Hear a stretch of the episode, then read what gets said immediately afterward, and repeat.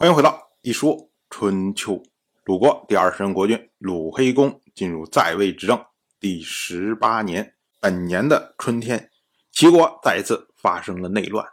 我们之前讲，去年的时候，因为齐国大夫庆克的缘故，导致呢齐国的高氏起兵作乱。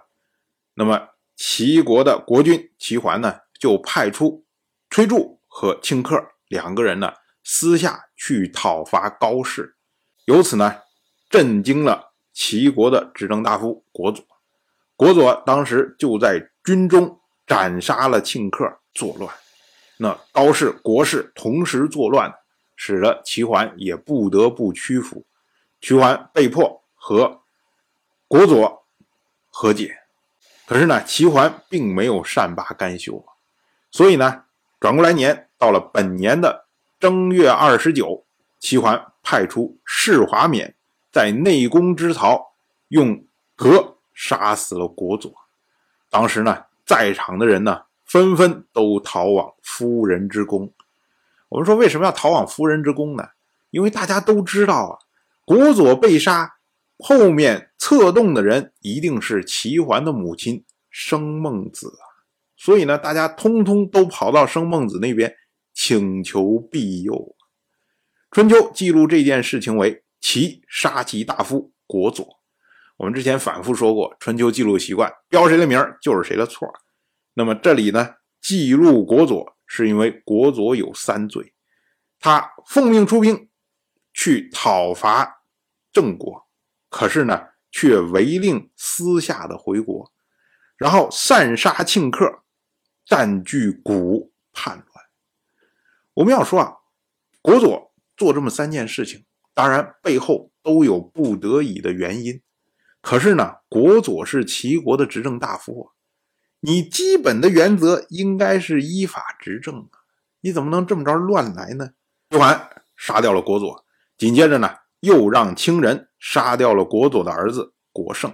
因为去年呢，齐桓派国胜到晋国去汇报情况。后来呢，就让他在青地待命，那就是为了这会儿方便杀他。那么国胜的弟弟国弱就由此流亡去了鲁国，而国佐的党羽王丘流亡去了莱国。我们要说啊，这等于是齐国的国高二卿。去年高氏被打平了，今年是国氏被打平了。那腾出来位置干什么用呢？就来重用庆氏啊，所以呢，齐国封庆克的儿子庆封做卿大夫，另外一个儿子庆佐做司寇。那谁的意见呢？当然就是齐桓的母亲生孟子的意见。之前我们讲过，鲁国流亡到齐国大夫叔孙侨如，当时呢跟生孟子之间有私情。生孟子呢，当时就想让叔孙侨如做齐国的卿大夫，位比国高二卿。可是呢，叔孙侨如怕引起齐国的内乱，所以跑掉了。那后来填上来的呢，就是庆克。那生孟子肯定又把这个承诺交给了庆克。那如今庆克已死，所以呢，就转给了他的儿子。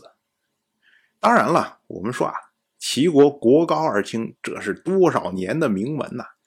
你虽然把他给压制了，但是你说要把他彻底消灭，这可不容易。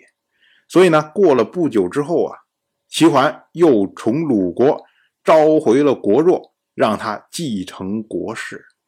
那这个呢，是符合礼数的，因为按照春秋时代的习惯这些大夫们就算有罪，杀掉一个族长。不代表可以罪及全族啊！我就杀掉一个族长以后，我再找其他人让他接着做族长，因为这个家族本身他的功劳是能够一直延续到开国时代的，所以呢，不能因为一个人有错，把人家当年的功勋都给抹灭掉，这是当时的习惯。当然，我就这么一说，您就那么一听，感谢您的。耐心陪伴。如果您对《一说春秋》这个节目感兴趣的话，请在微信中搜索公众号一说春秋”，关注我，您不仅能得到《一说春秋》文字版的推送，还可以直接和我互动交流。我在那里等待您的真知灼见。